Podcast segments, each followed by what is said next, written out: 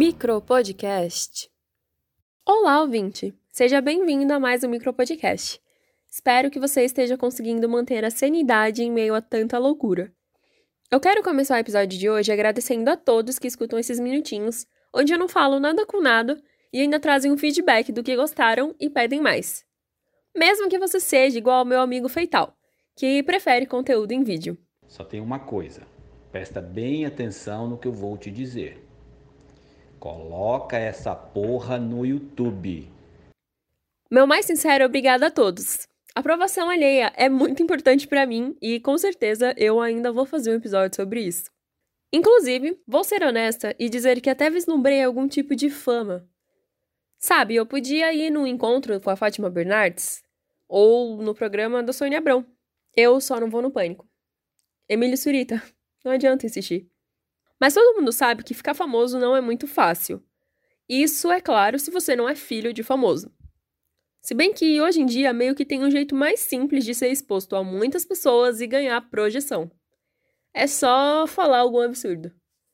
Existe alguma coisa dentro das pessoas que não permite que elas olhem algo que seja errado ou que não combina com a visão delas, sem mostrar para os outros.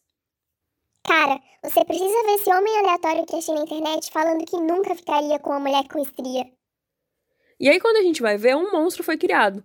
A pessoa que falou algo racista, machista, sexista e coisas do tipo ganhou uma visibilidade enorme e, inclusive, seguidores. Às vezes, a pessoa nem é assim problemática, mas ela faz um conteúdo que muitas pessoas desgostam, mas ainda assim elas compartilham. É o caso do Mário Carcassi, que hoje em dia é conhecido como sedutor do TikTok. Ou menino que foi humilhado pelo pânico. Ai, ai, caramba. É. Oi. É. Caramba, eu, eu acabei de tropeçar na sua beleza. É. Namora comigo. Ele foi uma pessoa que chegou à minha timeline sendo zoada, tipo, várias vezes. E de tanto criticarem, ele se tornou basicamente o um sucesso. Inclusive, Mário, se você estiver ouvindo isso, eu sou sua fã. Mas essa foi apenas uma breve reflexão inicial de que a gente deliberadamente bate palma para maluco. E eu sou contra bater palma para maluco, a não ser, é claro, que a maluca seja eu. O episódio continua após os informes do patrocinador.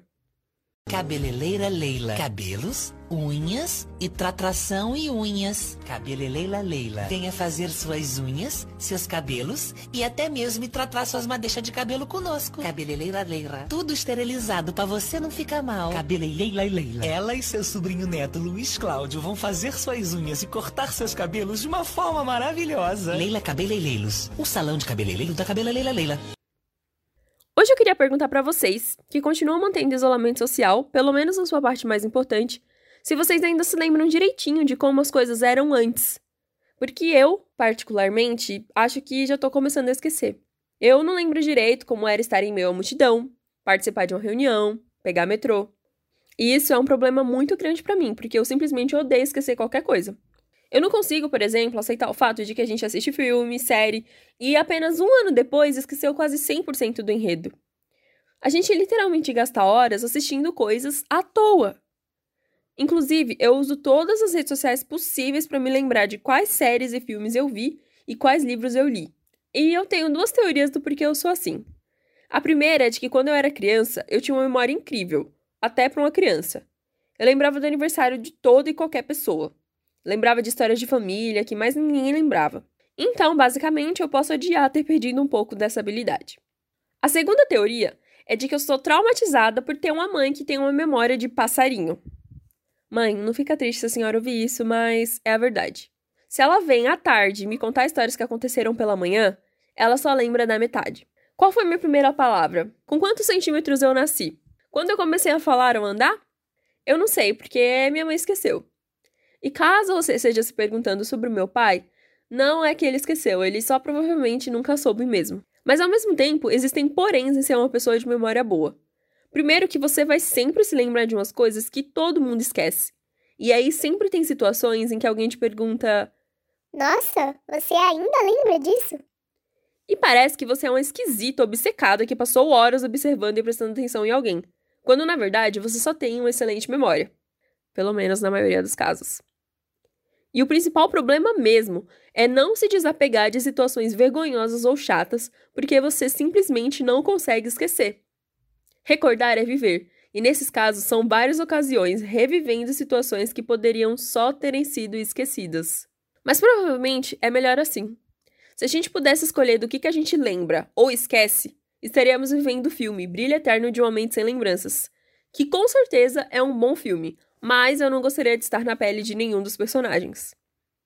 No fim, sabe aquela história de querer esquecer como uma coisa é, só para ter o prazer de sentir como é vivê-la pela primeira vez de novo? Eu acho que é assim que vai ser viver coisas boas depois de tudo isso. Esse foi o episódio de hoje. Não se esqueçam de seguir o podcast em sua plataforma de preferência e compartilhar com pelo menos três pessoas. Só assim configure que vocês realmente ouviram o episódio. Se cuidem, bebam água e joguem jogo da memória. O meu nome é Anne Cristine e esse foi o Micro Podcast. Tchau!